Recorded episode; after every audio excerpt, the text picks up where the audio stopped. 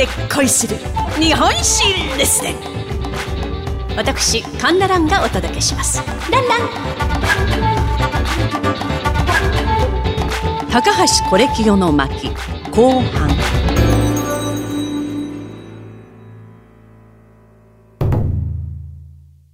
銀行家として新たな一歩を踏み出しましたコレキヨ。デッチとして日銀で働き始めてから7年後には、その手腕と働きが認められまして、日銀副総裁まで上り詰めていたのです。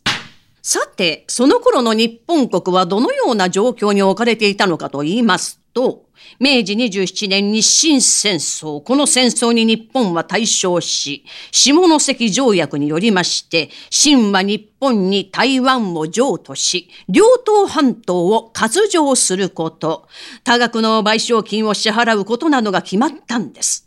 ところが、朝鮮半島に進出することを狙っておりましたロシアは、ドイツ、フランスと組んで武力をちらつかせ、両党半島を返すよう強く要求してきたんです。まあこれがいわゆる三国干渉。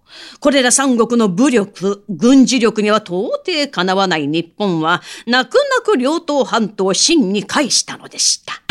ところがロシアはそれをいいことに、両党半島に陸軍と艦隊を配備し、朝鮮、日本に対しまして圧力をかけてきたんです。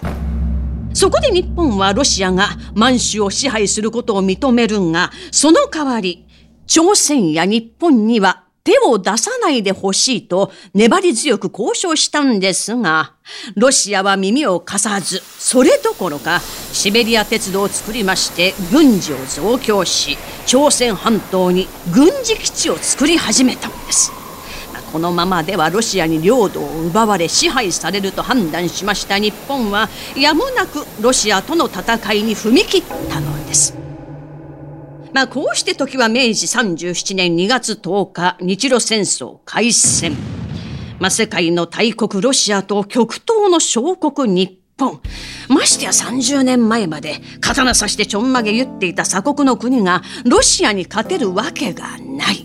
まあ、軍事力、経済力、まあ、国力、すべてにおいてこの時点で負けているんです。そして戦争にはお金がかかります。軍艦、戦車、鉄砲、銃弾、燃料、食料などなど、なんとか戦費を用立てなくてはならない。とそこに当時日銀副総裁でありましたコレキオに白羽の矢が立ったのです。2月10日、当時の元老井上薫から呼び出しを受けましたコレキオは築地の料亭へと向かいました。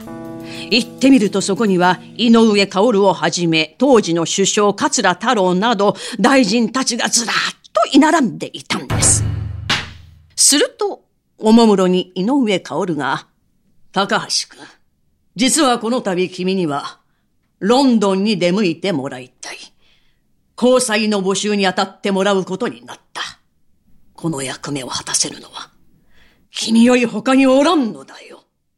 すると、コレキオは、一つお願いがあります。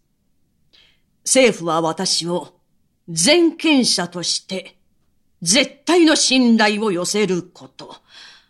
外貨を募集した途端、国内外に関わらず必ずブローカーが現れ手数料を得ようと接触してきます。政府はそれに一切取り合わず、すべてに私の承認を得ていただきたいんです。政府にそのご覚悟がない限り、私は到底この退任を果たせません。ときっぱり。すると井上は、誠にもっともなことだ。政府はそれを固く約束する。必ず守る。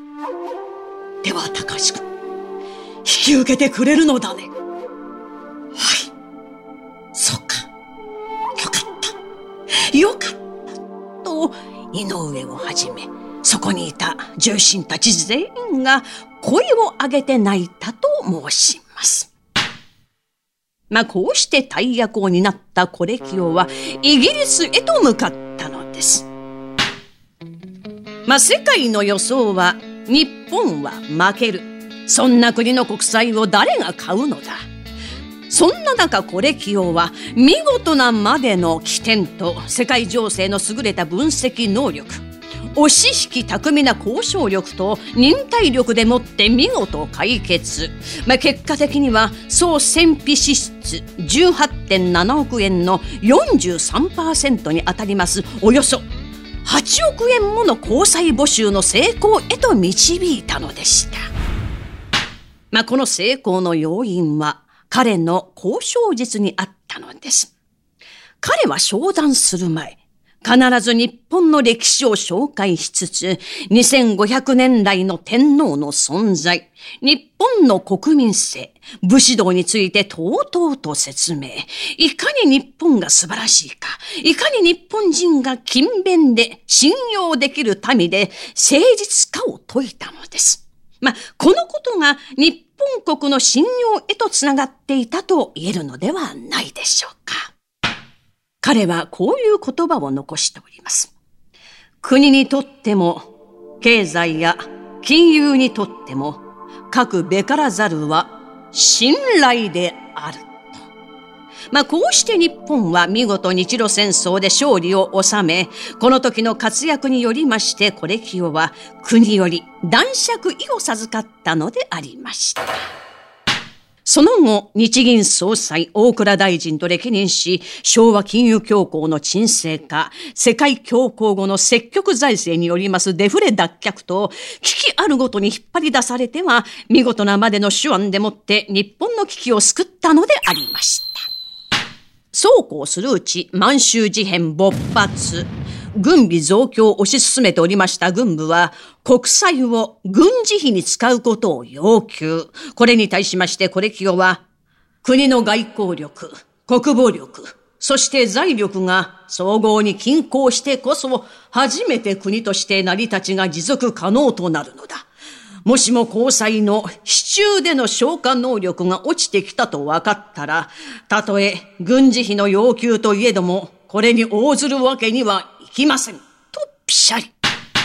これによりまして軍部に反感を買いましたコレキオは、昭和11年2月26日、自宅に踏み込んできました陸軍青年将校らの銃弾に倒れたのでありました。去年82。なんだかつくづく思うんですけど、素晴らしい人ほどなぜ殺されてしまうんでしょうかね。まあ、まさに波乱万丈、山あり、谷あり、まるで、だるまのごとく、七転びや起きを地で言った彼の人生。生前、彼はこのような言葉を残しております。機械を作るということになると、まあ、この機械というのは起点の木に合うという字ですね。だから英語で言うとチャンスということになるんでしょうかね。機械を作るということになると、時には機械を作るために手段を選ばぬというようなことをしかねない。それで立身出世したところで何の意味もないのだ。機械は決して作るべからず、自然と自分の前に来たところの機械を捉えなければならぬと。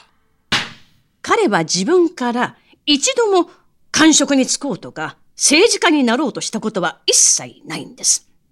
すべておのずとその機会が彼の前にやってきたんです。そして彼は公明心なんてものはこれっぽっちもなく、ただただ国のため、国民のため、全勢力を注いだのでありました。今こそ日本の政治家に聞かせたい高橋コレキオの一席でございました。お相手は私講談師神田蘭でございました。ランラン。